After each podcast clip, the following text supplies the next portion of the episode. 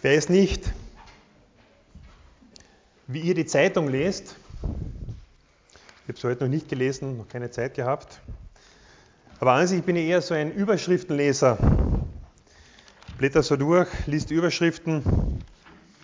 Vieles spricht mich überhaupt nicht an.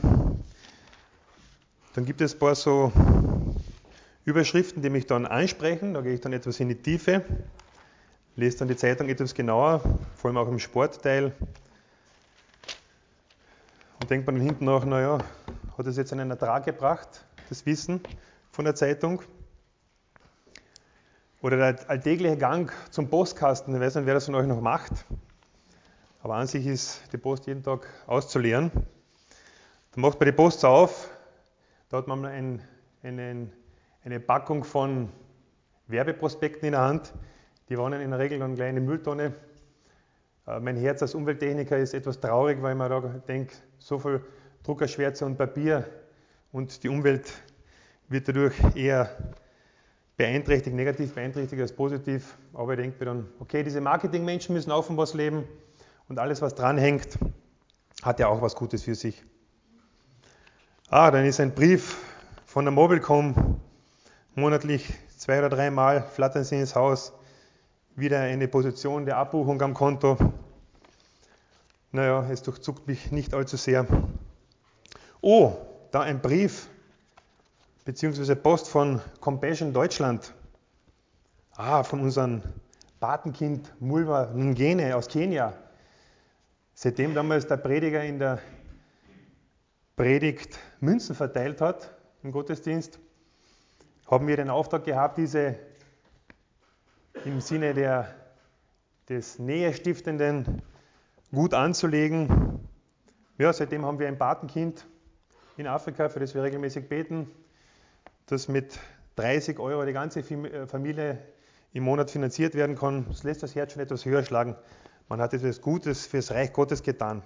Uh, der Einkommensteuerbescheid 2011. Was kommt da wohl raus? Boah, 1000 Euro Gutschrift. Puh, das ist was Schönes. Hey, der nächste Kurzurlaub mit meiner Frau ist bereits finanziert. Das lässt das Herz schon etwas höher schlagen.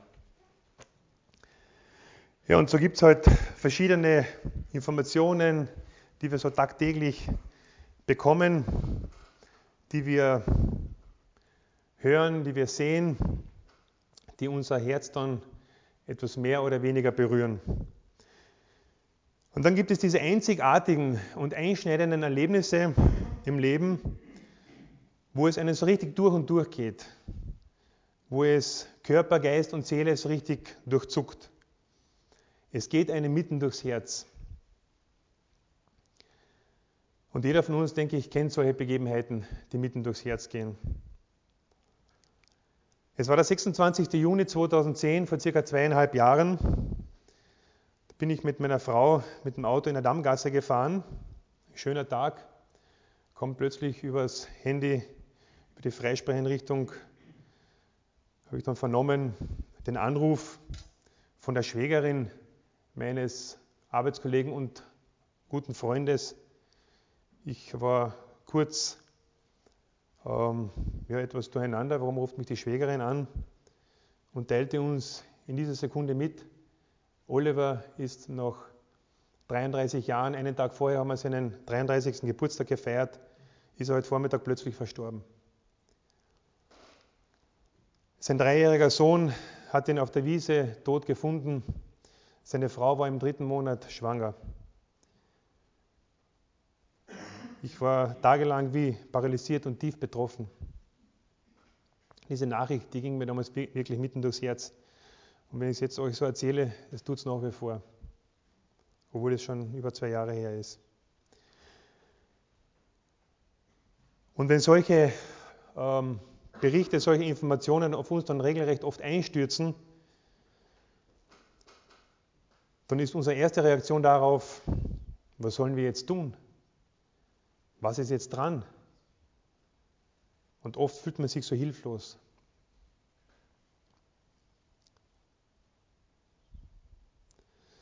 Es können davon alle Lebensbereiche betroffen sein.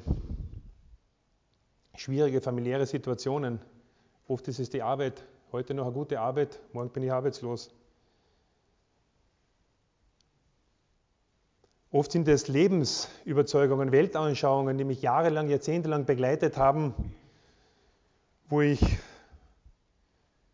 ganz klar ein Bild gehabt habe, wie ist das Leben, wie ist diese Welt. Und plötzlich wird das von einer Minute auf die andere tief erschüttert und man kann die Dinge oft nicht mehr so richtig einordnen. Und so etwas ist passiert vor nicht ganz 2000 Jahren auch in Jerusalem. Ein ganz normaler Tag ist damals angebrochen. Es war ein Feiertag. Feiertage gab es viele.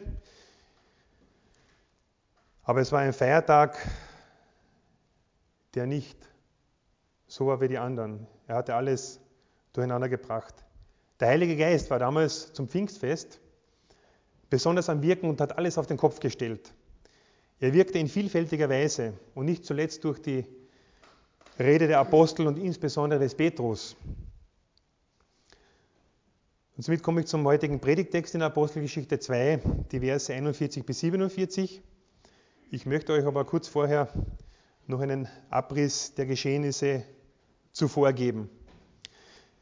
Petrus hatte den Zuhörern, und das waren Tausende, die dazugehört haben, erklärt, warum es zu diesem Phänomen der Sprachenrede kam. Es gab ja unterschiedliche Sprachen, die damals zu hören waren bei dieser Predigt, beziehungsweise haben die Hörenden es unterschiedlich in ihrer Sprache. Es waren ja Leute, die aus verschiedensten Hintergründen kamen. Es waren ja nicht alles aramäisch oder hebräisch sprechende, sondern aus, aus großen Umkreis kamen Leute zusammen. Es waren natürlich in erster Linie Juden, die zusammenkamen, um zu feiern, oder es waren eigentlich Juden, aber sie hatten unterschiedlichen Sprachhintergrund und die haben dann die Botschaft der ähm, Apostel auf ihre Sprache vernehmen können. Und was haben sie da gehört? Petrus sprach von erfüllten Prophezeiungen aus dem Alten Testament, welche Jahrhunderte zuvor ähm, ausgesprochen wurden, niedergeschrieben wurden zum Teil aus Joel, äh, aus, aus David, aus dem Psalmen und dann sagte Petrus, diese haben sich jetzt erfüllt. Diese Prophezeiungen haben sich jetzt erfüllt. Und den gottesfürchtigen Zuhörern waren diese Texte durchaus bekannt. Man war ja im Alten Testament zu Hause. Aber der Bezug, der Bezug für diese Texte, der war neu. Und dieser Bezug war Jesus Christus, der Sohn Gottes. Das sollten jetzt alle, welche zuhören, wissen. Es geht um Jesus. Gott hat ihn zum wahren Messias und zum Herrn gemacht. Diesen Jesus, den ihr am Kreuz hingerichtet habt. Diese Botschaft durchbohrte das Herz der Zuhörer. Es ging ihnen durch und durch. Ihre ganze Welt- und Lebensanschauung wurde im Nu über den berühmten Haufen geworfen. Diese Botschaft veränderte ihr Leben und der Geist wirkte es, dass diese Botschaft damals auch verstanden wurde und sie auch innerlich überführt wurden. Ihr religiöses System war ja perfekt, das war gut durchdacht und schlüssig. Sie glaubten an Jahwe, den einzigen Gott. Sie sind Gottes erwähltes Volk, hatten den Tempel, wo für die Schuld des Volkes regelmäßig Opfer gebracht wurden und sie lebten so gut sie konnten nach dem Gesetz des Alten Testaments. Was braucht man mehr? Deckel zu, erledigt. Aber Gottes Geist wirkte damals wie heute und überführt Menschen, dass sie vor dem lebendigen Gott ihre Schuld nur abladen können, wenn sie Jesus Christus und sein Opfer am Kreuz von Golgatha annehmen und neues Leben somit empfangen. Das galt damals wie heute und es gilt für alle Zukunft. Die Frage der überführten Zuhörer war, was sollen wir jetzt tun? Was sollen wir tun? Wir haben jetzt diese Botschaft verstanden. Was sollen wir tun? Die Antwort des Petrus, ändert euer Leben vollständig. Kehrt um. Lasst euch taufen und werdet vom Heiligen Geist und empfangt den Heiligen Geist. Es ist immer wieder ein Wunder, wenn der Heilige Geist oft jahrelang in Menschen wirkt und werkt. Ich kann mich erinnern, vor über 20 Jahren hat er bei uns zu wirken und zu werken angefangen. Es hat zwei Jahre gedauert. Die haben damals das Shampoo in ein paar Minuten äh, oder in einer Stunde, keine Ahnung, wie lange die Predigt gedauert hat, geknissen. Der Heilige Geist hat sie überführt. Wir haben dafür zwei Jahre benötigt. Gott hat eine andere Zeitrechnung. Und in diesen zwei Jahren durften wir damals erkennen, es gibt Gott, es gibt Jesus und warum Jesus eigentlich für uns ans Kreuz gegangen ist, warum der Mensch überhaupt Schuld hat. Das ist die schwierigste für den Menschen heute auch zu erkennende Frage, wieso haben wir Schuld? Vor wen? Vor wen haben wir Schuld? Das ist ganz ein schwieriges Thema. Wir wurden damals überführt nach zwei Jahren gemeinsam auf diesen 30. Juli 1995. Wir werden diesen Tag nie vergessen, gemeinsam als Ehepaar. Ich konnte damals die Dimension ähm, dieses Ereignisses, dass es uns zu zweit getroffen hat, und es wird zu zweit überführt worden. Am Anfang gar nicht so richtig einschätzen. Heute, viele, viele Jahre später, weiß ich es zu schätzen, wenn man zu zweit zum lebendigen Glauben findet, als Ehepaar. Ich bete regelmäßig auch für uns in der Gemeinde. Es wird so viel Botschaft, so viel gute Botschaft verkündigt. So viel richtige Botschaft verkündigt. Jesus groß gemacht. Haben das alle wirklich schon begriffen, in ihr Herz aufgenommen?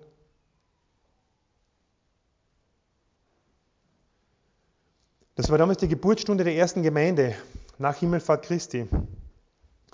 Und die Gemeinde wuchs damals von einer Schar von knapp 100 Personen plötzlich auf über 3000 an. Nun, was taten 3000 Menschen, deren Leben sich nun radikal verändert hat? Was diese Taten lese ich jetzt aus diesen Apostelgeschichte 2, 41 bis 47 euch vor. Die Menschen, die seine Botschaft annahmen, ließen sich noch am selben Tag im Wasser untertauchen. Sie kamen an diesem Tag, so kamen an diesem Tag etwa 3000 Personen zur Gottesgemeinde hinzu.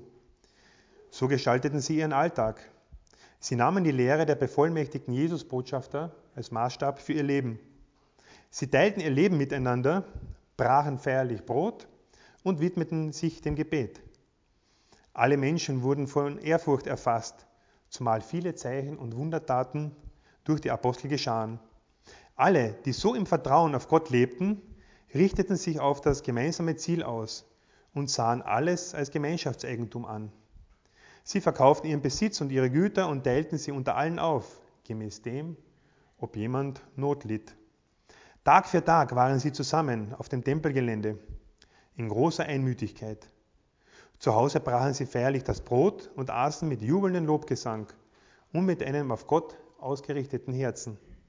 Sie lobten Gott und waren beim gesamten Volk sehr angesehen. Und er, der Herr selbst, fügte Tag um Tag Menschen hinzu, die seine Rettung annahmen.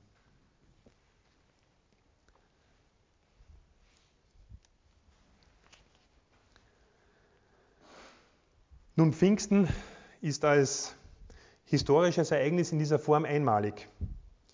So einmalig, wie es die Geburt Jesu war, so einmalig, wie es der Kreuzestod Jesu war und auch so einmalig, wie es die Himmelfahrt unseres Herrn war. Und auch die erste Gemeinschaft war unter diesen Voraussetzungen in einzigartiger Weise entstanden, durch einen besonderen Kraftakt des Heiligen Geistes. Die Wirkungen bzw. die Auswirkungen dieses Geistes sind aber damals die gleichen, wie sie es heute sind. Wenn Menschen sich bekehren und der Geist Gottes in ihre Herzen ausgegossen wird. Und man kann aus diesem Text, den ich soeben aus Gottes Wort vorgelesen habe, man vier Eigenschaften zuschreiben, die die erste Gemeinschaft hatte. Es war eine lernende Gemeinschaft. Die Apostel hatten jetzt natürlich alle Hände voll zu tun. Viele Menschen kommen zum lebendigen Glauben an Gott und müssen jetzt unterwiesen werden. Das Alte Testament war zwar nicht ganz passé, aber es war neu zu verstehen, in einem neuen Lichte zu betrachten.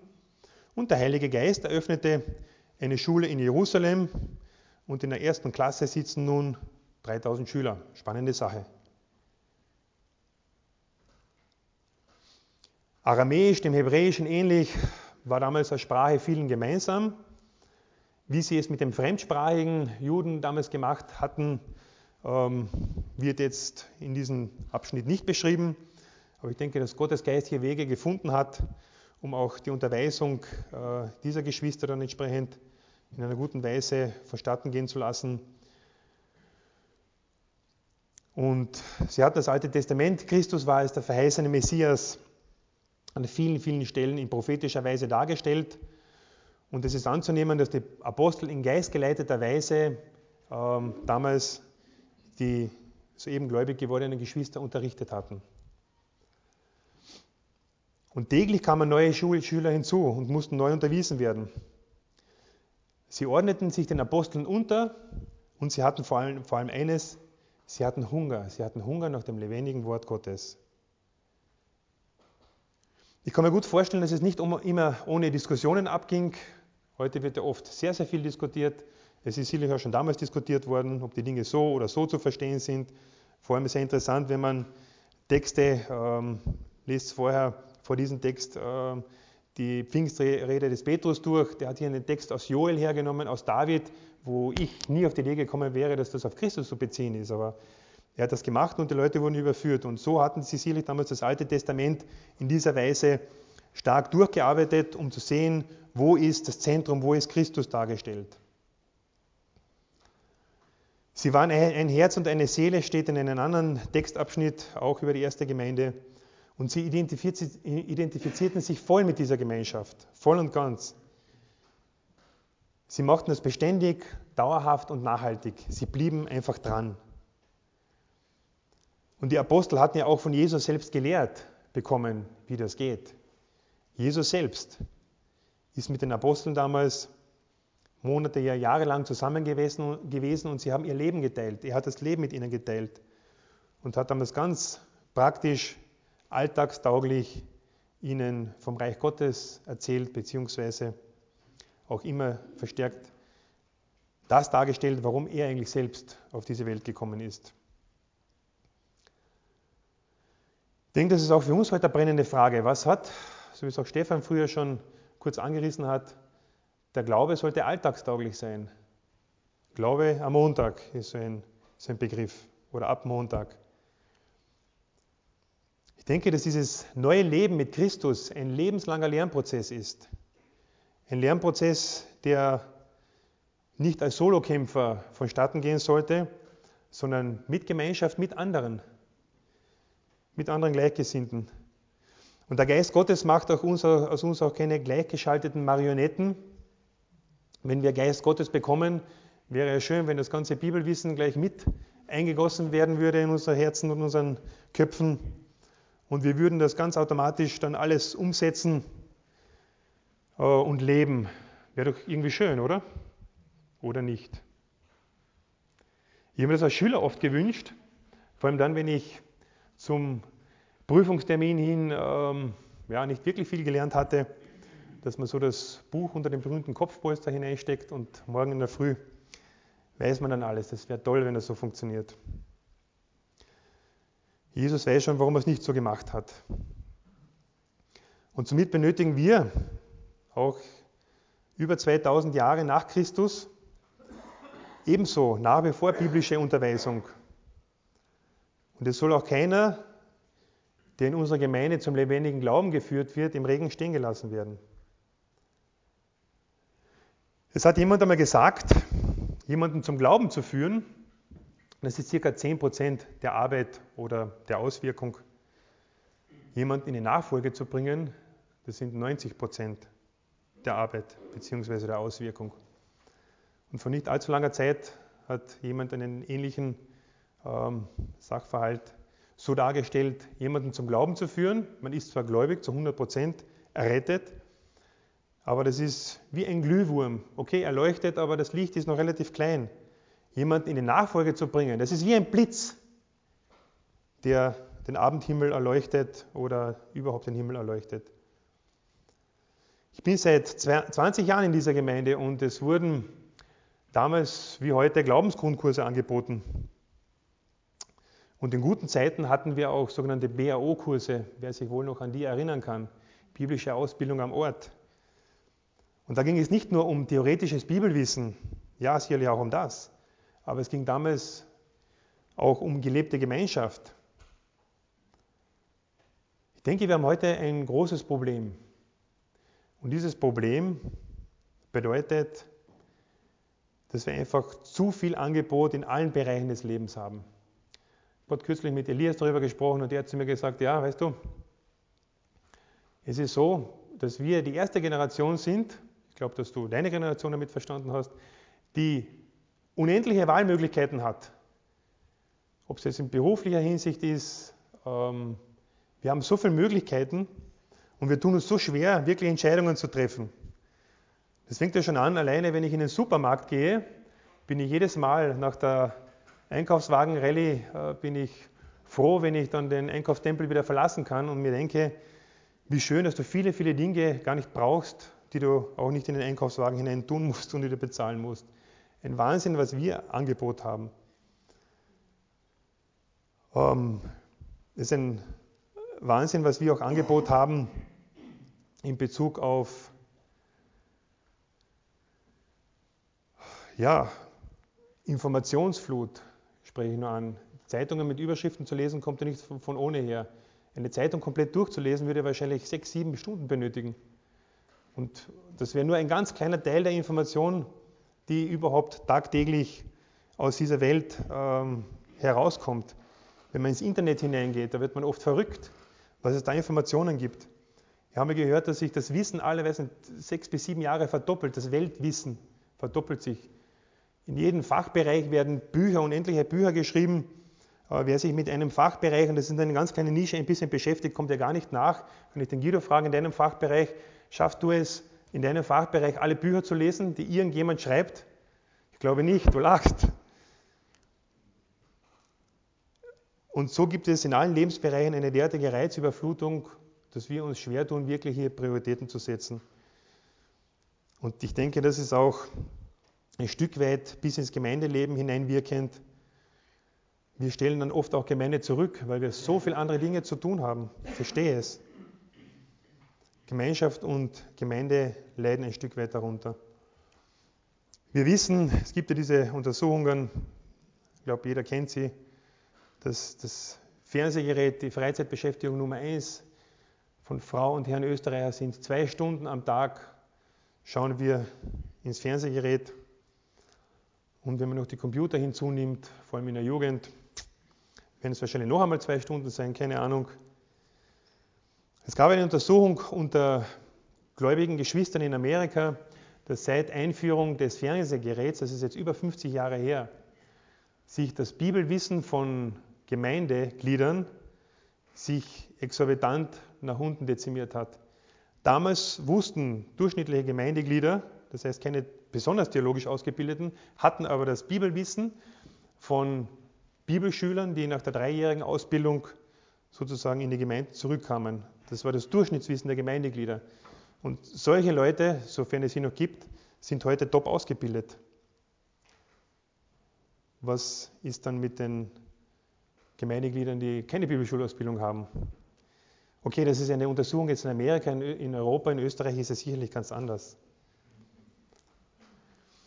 Und die erste Gemeinde, die hatte Naherwartung. Jesus Christus hat da so ein paar Aussagen getroffen im 16. Kapitel des Johannes, ähm, ich glaube, 1. Johannesbriefs, nein, Evangelium ist es, Johannes Evangelium, ähm, dass er eine kleine Zeit da sein wird, wird er wieder eine kleine Zeit weg sein und dann wird er wiederkommen. Und aus diesen und ähnlichen Aussagen hatten die eine besondere Naherwartung. Jesus wird wiederkommen hey, was hat es da noch für einen Sinn, dass ich ein, ein, ein, ein Haus habe und, und, und Grund und Boden zu lange horte? Ich bringe es in die Gemeinschaft ein. Jesus kommt morgen wieder, jetzt müssen wir noch schnell die Welt retten. Nun, 2000 Jahre später, wie wir sehen, ist Jesus noch immer nicht wiedergekommen. Göttliche Zeitrechnung ist etwas anders als menschliche. Aber Fakt ist, dass mit jedem Tag, welcher vergeht, wir diesem epochalen Ereignis näher sind. Es könnte bereits in der nächsten Minute soweit sein, ich brauchte meine Predigt nicht mehr zu Ende halten, und Jesus könnte hier sein. Glaubt ihr daran, dass es so ist? Ich traue mich euch gar nicht zu fragen, zeigt auf, wer das glaubt. Die Apostel und Jesus selbst lehrten die Gemeinde aller Zeiten, Naherwartung zu haben. Hast du sie? Beziehungsweise wie könntest du sie bekommen? Ich lese zurzeit ein wirklich atemberaubendes Buch und manche von euch werden schmunzeln. Naja, das ist ja mittlerweile schon wieder so ein, ein Thema, äh, ein, ein, ein ausgelutschtes, trotzdem hochinteressant. Buch von Roger Libby, ein Schweizer Bruder. Leben wir wirklich in der Endzeit? Erfüllte 175 Prophezeiungen stellt er dar auf ganz ähm, tolle Art und Weise anhand des Volkes Israel, der Sammlung, das ist ein wesentliches Ereignis in der Endzeit, die Sammlung des Volkes Israel, die seit wann vonstatten geht? Wer weiß das von euch? Seit wann sammelt sich das Volk Israel? Im ja, da war die Staatengründung, richtig, aber eine, die Sammlung. Es gibt also vier sogenannte Aliyas, das sind so Sammlungsperioden. Und die erste Sammlungsperiode war 1882. Also das Volk Israel sammelt sich seit über 130 Jahren und das ist ein wesentlicher Punkt am Ende der Endzeit. Sage ich jetzt mal, am Ende der Endzeit, dass das Volk Gottes sich sammelt. Ich weiß aber, und wir sollen auch keinen Tag und keine Stunde wissen, aber wir sollten die Zeichen der Zeit erkennen. Und ich möchte darauf hinweisen, ich mache Mut, solche Bücher zu lesen. Hochinteressant. Da sieht man auch so gewisse Aussagen, Prophezeiungen aus dem Alten Testament wieder in einem neuen Licht. Es gibt, glaube ich, auch eine Männerfreizeit im März, äh, Deutschlandsberg, wo ein ähnliches Thema ansteht. Und wer hindert uns als Gemeinde? Die Offenbarung haben wir, glaube ich, vor zwei Jahren gemacht, Hans-Peter, wieder mal so ein Thema anzugehen. Wäre hochinteressant, die Naherwartung wieder etwas zu vergrößern.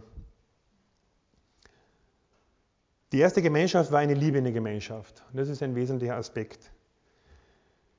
Mir fällt hier noch ähm, von meiner eigenen Predigt 1. Korinther 13, hohe Liter Liebe.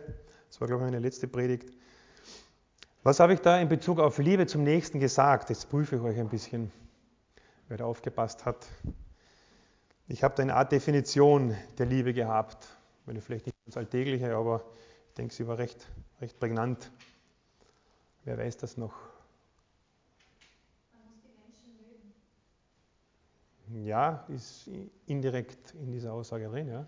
Wortwörtlich war es jetzt nicht so, aber sie ist drin. Ist irgendwie logisch. Ja. Die Definition war, Liebe bedeutet, den anderen zu erforschen und das Beste für ihn zu wollen. Den anderen zu erforschen und das Beste für ihn zu wollen. Ich denke, eine große Herausforderung. Was bedeutet es zu erforschen? Was bedeutet es, das Beste für jemanden zu wollen? Was ist das Beste? Erforschen bedingt mit den anderen Zeit zu verbringen, den anderen besser zu kennen, ihn verstehen zu lernen. Der Religionsphilosoph Buber hat einmal eine gute Aussage getroffen. Er sagte, alles wirkliche Leben ist Begegnung. Alles wirkliche Leben ist Begegnung. Was denkt der andere? Warum denkt er so? Was ist seine Situation? Wo benötigt er praktisch vielleicht meine Hilfe? Wir alle neigen ja sehr schnell dazu, die Menschen so in Schubladen zu stecken. Die Schubladen heißen sympathisch oder unsympathisch, anstrengend oder angenehm, ehrlich oder unehrlich, echt oder unecht. Und in christlichen Kreisen kommt noch die Kategorie biblisch oder unbiblisch dazu. Es gibt äh, soziologische Untersuchungen, dass innerhalb der ersten paar Minuten, wenn man jemanden neu kennenlernt, man den schon zu einem sehr hohen Prozentsatz kategorisiert und schubladisiert. Und aus dieser Schublade kommt man nur noch sehr schwer heraus. Wie gut kennen wir uns als Gemeinde? Wie gut haben wir uns erforscht?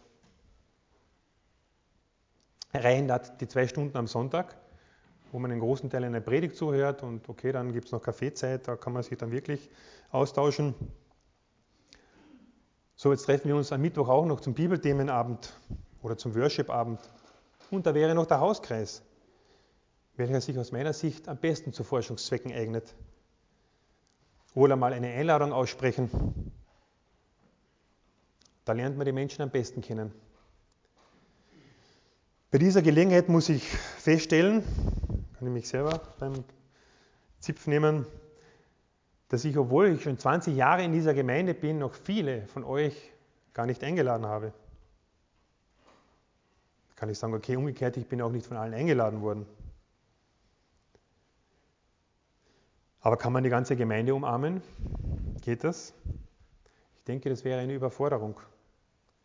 Ich bin dankbar, wenn ich ein paar Beziehungen, vor allem die in meinem Hauskreis, besser erforscht habe.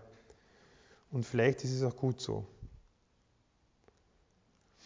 Nun, jetzt habe ich den anderen erforscht und soll das Beste für ihn wollen. Was ist das Beste? Wie soll ich um Himmels Willen das wissen, was für dich das Beste ist?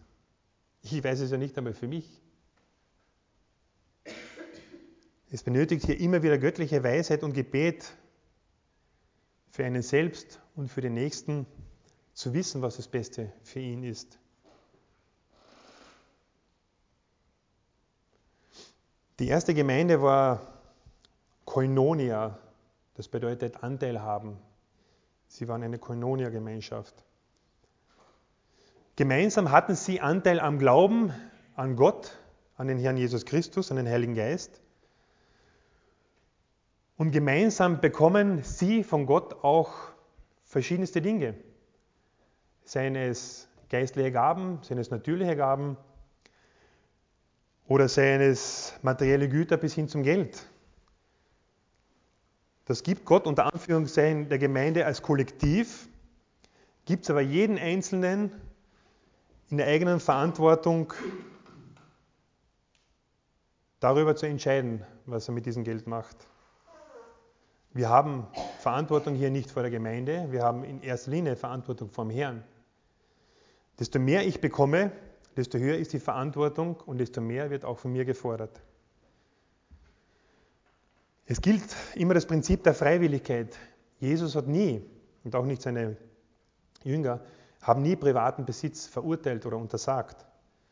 Und Gütergemeinschaften gab es damals, gibt es heute. Aber wir haben als christliche Gemeinde und jeder Einzelne hat Verantwortung von dem, was der Herr ihm gibt. Und vielleicht hatte die, andere, die erste christliche Gemeinde auch ganz andere Voraussetzungen, wie wir heute in Österreich. Damals gab es sicherlich ein ganz anderes Sozialsystem, als wir es heute haben. Bei uns gibt es ein Arbeitslosengeld, gibt es Versicherungen, gibt es staatliche Rente. Sie mussten sich damals einfach anders organisieren. Und man kann sagen, okay, durch diesen Individualismus und durch das Sozialsystem ist in der Gemeinde diese enge Verbindung, diese enge Bindung verloren gegangen. Das mag sein. Das mag sein. Aber die Verantwortung vor dem Herrn ist für jeden Einzelnen von euch geblieben. Die erste Gemeinde hatte ja nach einem anfänglich guten Start dann auch so ihre Probleme. Da gab es ja diese Begebenheit mit Ananias und Sapphira, die vortäuschten, sehr großzügig zu sein, alles hergegeben zu haben, was sie aus dem Erlös eines Ackers äh, generiert hatten. Und sie hatten somit Gott und die Gemeinde getäuscht. Sie haben nur einen Teil hergegeben. Sie hätten gar nicht alles hergeben müssen. Oder es gab die Streiterei rund um die Versorgung der griechisch-jüdischen Witwen. Und daraufhin wurden dann Diakone eingesetzt, die sich dieser Aufgabe annehmen sollten. Also auch in dieser Gütergemeinschaft gab es verschiedenste Probleme. Und kürzlich äh, habe ich jemanden sagen gehört, wenn wir heute hergehen würden, all unseren Besitz verkaufen würden und den Armen hergeben würden und es das Reich Gottes einsetzen täten, dann wären wir wahrscheinlich drei bis vier Monate später bankrott und hätten gar kein Geld mehr. Wäre auch nicht gut, oder? Da würden wir dann vom Sozialsystem alle leben müssen und ob das dann ein Zeugnis wäre, sehr dahingestellt. Aber es kommt ein Prinzip, kommt da ganz klar raus aus diesem Abschnitt. Und ich formuliere es jetzt etwas salopp. Keiner in der Gemeinde soll am Zahnfleisch daherkriechen und aus dem letzten Loch pfeifen, währenddessen sich andere im Luxusschwelgen vergnügen. So ist Liebe in der Gemeinschaft nicht gedacht. Es wird auf jeden geschaut in jeder Hinsicht. Das ist die Devise. Es wird auf jeden geschaut in jeder Hinsicht. Keiner fällt durch den Rost. Gegenseitige Fürsorge beinhaltet auch das Teilen, beinhaltet die Not des anderen zu erkennen und auch konkret zu helfen. Im ersten Johannesbrief schreibt der Apostel, das ist in Kapitel 3, die Liebe wird erkannt an der geschwisterlichen Liebe. ich zitiere jetzt wörtlich aus diesem Text, stellt euch vor, da ist jemand, der seinen Lebensunterhalt gut verdienen kann. Und er sieht einen von den Gläubigen in Not. Aber er verschließt sein Herz vor ihm und hat kein Mitleid. Wie kann da Gottes Liebe in ihm bleiben? Ich versuche dieses Prinzip ähm, anhand der heutigen Kollekte, die noch nicht durch die Reihen gegangen ist, zu verdeutlichen. Es lüftet das Geheimnis, wenn es unter dieser Decke ist. Kennt dieses Ding oder solche Dinge? Sind nicht mehr so modern heutzutage, aber ich denke, ja, es muss ein Gefäß geben, wo ihr euren Überfluss heute in, in einer ganz stillen Art und Weise, Klammer auf, kein Münzgeld, Klammer zu, hineintun könnt. Und Gott hat uns so reichlich beschenkt. Wir sind in einem sehr, sehr reichen Land. Und ich glaube, dass auch keiner von uns wirklich darbt. Wir haben alle Überfluss. Aber es kann immer wieder Geschwister geben, die in Not sind und die unsere Hilfe benötigen. Und ich habe mit diesem Schwein dann in weiterer Folge, das ist jetzt überhaupt kein Glücksschwein, sondern einfach nur eine Sammlungsbüchse, äh, ich habe mit dem dann was vor und ich bitte euch einfach von Herzen, reichlich hineinzutun. Ich lasse es durch die Reihen geben und komme dann später noch einmal darauf zurück. Das sage ich jetzt noch nicht. Vertraut mir.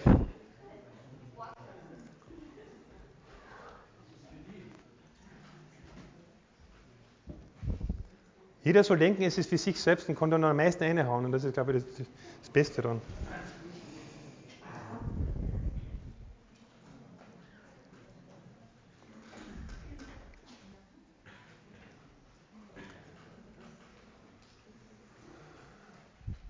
Ich denke, ihr seid so viel multitaskingfähig, dass ihr einen Geldschein hineinzuwerfen und weiterhin der Predigt zu lauschen, dass ihr das schafft. Ich mache äh, weiter mit der Eigenschaft, dass die erste Gemeinschaft eine betende Gemeinschaft war. Beten heißt, klingt etwas pathetisch, aber mir gefallen solche Aussprüche und die merkt man sich manchmal auch. Beten heißt, direkten Kontakt zum Herzen des Universums zu pflegen. Klingt stark, oder? Ich bringe das in ein praktisches Bild. Bild von Braut und Bräutigam. Wenn heute die Braut den Bräutigam heiratet, beziehungsweise umgekehrt, dann haben die beiden sich irrsinnig viel zu sagen. Normalerweise davor und danach und zur Hochzeit sowieso. Sie sind verliebt, am Anfang jeden Fall, in jedem Fall. Und die Kommunikation läuft einwandfrei. Dann so im Laufe der Zeit in der ehelichen Beziehung, im Laufe der Jahre, lässt die Kommunikation oft nach. Man hat sich oft nach vielen Jahren vielleicht wenig zu sagen, manchmal sogar nichts mehr. Da kommt es dann tragischerweise zu einer Trennung. Und es ist nicht selten der Anfang vom Ende. Und das Gleiche gilt in der Gemeinde. Wir sind ja auch die Braut des Christus, er ist der Bräutigam. Auch hier gilt ein ähnliches Prinzip. Wenn in einer Gemeinde nicht mehr gebetet wird, und das ist Gott sei Dank in unserer nicht der Fall, aber wenn nicht mehr gebetet wird, dann versagt sich die Gemeinde selbst ihre wichtigsten Kraftquelle, die sie hat. In allem, was die erste Gemeinde tat, das kann man in diesem Text auch so schön lesen, in allem, was die erste Gemeinde tat, war das Sprechen mit ihren Herren ein wichtiges, wenn nicht das wichtigste Element. So wie sie untereinander herzliche Gemeinschaft hatten, pflegten sie diese auch zum Herrn. Ob es beim Brechen des Brotes war, ob es beim Abendmahl war, sie hatten dann auch ausgedehnte Mahlzeiten, Immer wenn sie zusammen waren,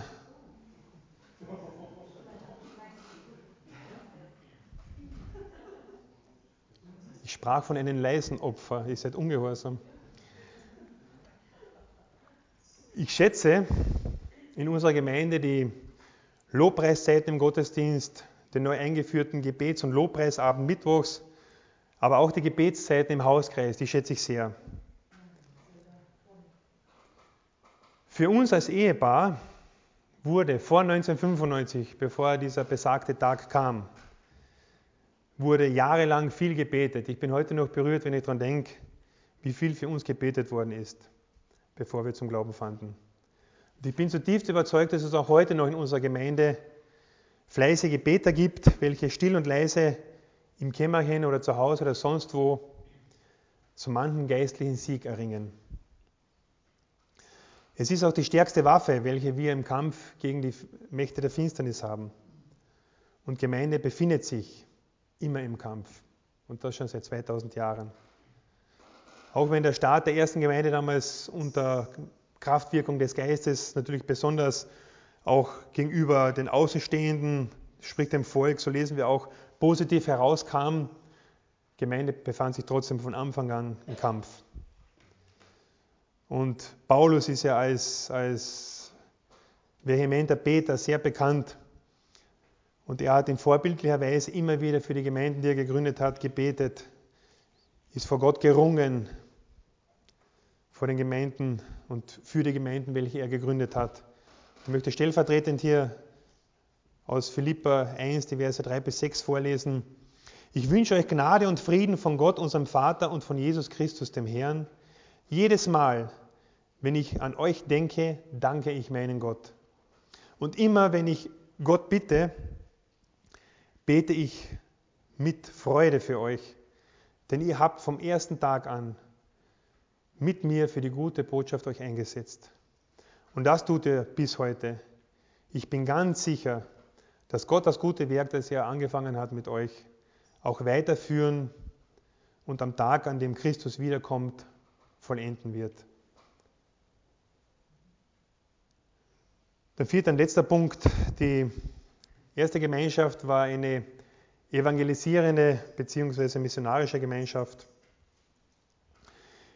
Sie gingen nach wie vor in den Tempel, um einerseits dort zu beten, aber auch das Evangelium zu predigen. Und sie hatten eine irrsinnige Begeisterung, weil sie diesen Wechsel in ihrem Leben, diese Veränderung einfach an eigenen Leib verspürt haben und erlebt haben. Sie konnten mit dieser Botschaft einfach nicht hinterm Berg halten. Sie waren begeistert, sie teilten die Freude. Mich fasziniert es immer wieder, wenn man so Fußballspiele sich anschaut. Wenn da ein Tor geschossen wird, was passiert da in, in der Regel? Natürlich, die Spieler freuen sich, werfen sich auf einen Haufen. Mir gefällt es, wenn es auf der Trainerbank sieht man den Trainer, er jubelt auch, und dann sucht er regelrecht irgendjemanden, mit dem er jetzt die Freude teilen kann. Ganz selten ist jemand alleine und sagt Juhu und, und fein. Die Freude muss geteilt werden. Und das ist bei Männern ist es ja ganz, ganz lustig, wie das abgeht, wenn die Freude geteilt wird. Oder wir haben ja Golfer unter uns. Andi, wenn du ein Hole in One schießt, wird's der? Okay. Was passiert dann? Wie ist eure Reaktion in der Regel drauf? Ich könnte es mir vielleicht so vorstellen, dass es so ablaufen könnte, der Andi schießt ein Hole in One, Hans, du eher selten wahrscheinlich, aber er hat ein besseres Handicap. Er schießt ein Hole in One. Dann kann man vorstellen, wie der Andi dann dort steht und sagt, hey, alter Schwede, hast gesehen, wie die Murmel geflogen ist? Drin ist sie im Loch. Und der Hans dann wahrscheinlich eher etwas nüchterner, naja, siehst war ich doch nicht so ganz umsonst jahrelang zum Trainieren. Und so begeistert waren die ersten Christen, und ich denke, dass viele von uns heute auch noch sind, wenn sie die Botschaft weitergeben.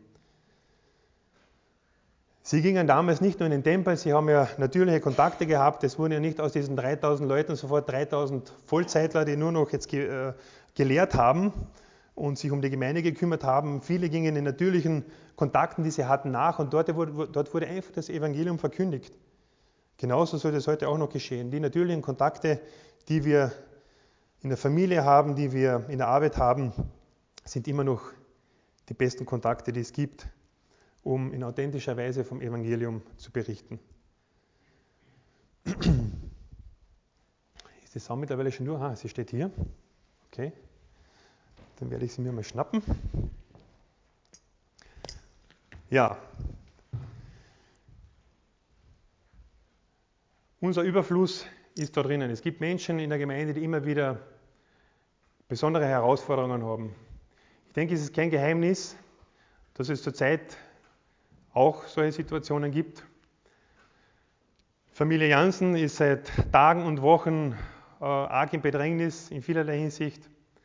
Und ich möchte diesen Notgroschen, der da drauf ist, einfach auch symbolisch, ich meine, ich werde jetzt davon nicht monatelang leben können, das ist mir völlig klar.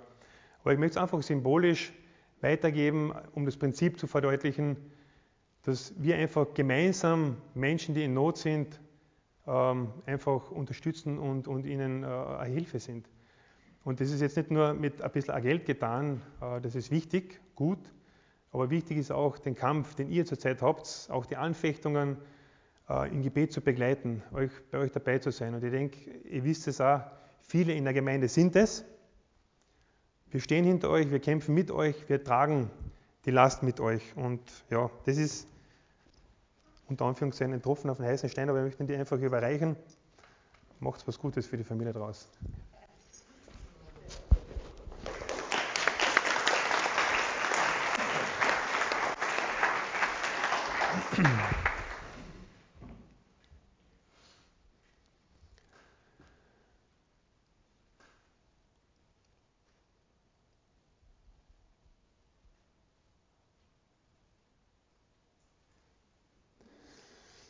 Ja, ich bin im Prinzip mit meiner Verkündigung am Ende, es ist auch schon 11 Uhr. Ich möchte noch eines ans Herz legen. Ähm, man kann immer mehr oder weniger von irgendetwas angesprochen sein in der Predigt. Ich weiß nicht, ob ihr von irgendwas angesprochen seid, ob es euch mitten durchs Herz gegangen ist, ich weiß es nicht. Ich möchte nur euch eines bitten und eine ganz praktische Anwendung äh, am Ende meiner Predigt jetzt noch bringen. Ich denke, für viele von euch und auch für mich ähm, war es irrsinnig wichtig, in der Gemeinde in den letzten Jahren hier Gottesdienste zu haben, ähm, Bibelstunden zu haben. Man kann gar nicht ermessen, wie man daran wächst. Aber eines fordert mich immer wieder sehr stark heraus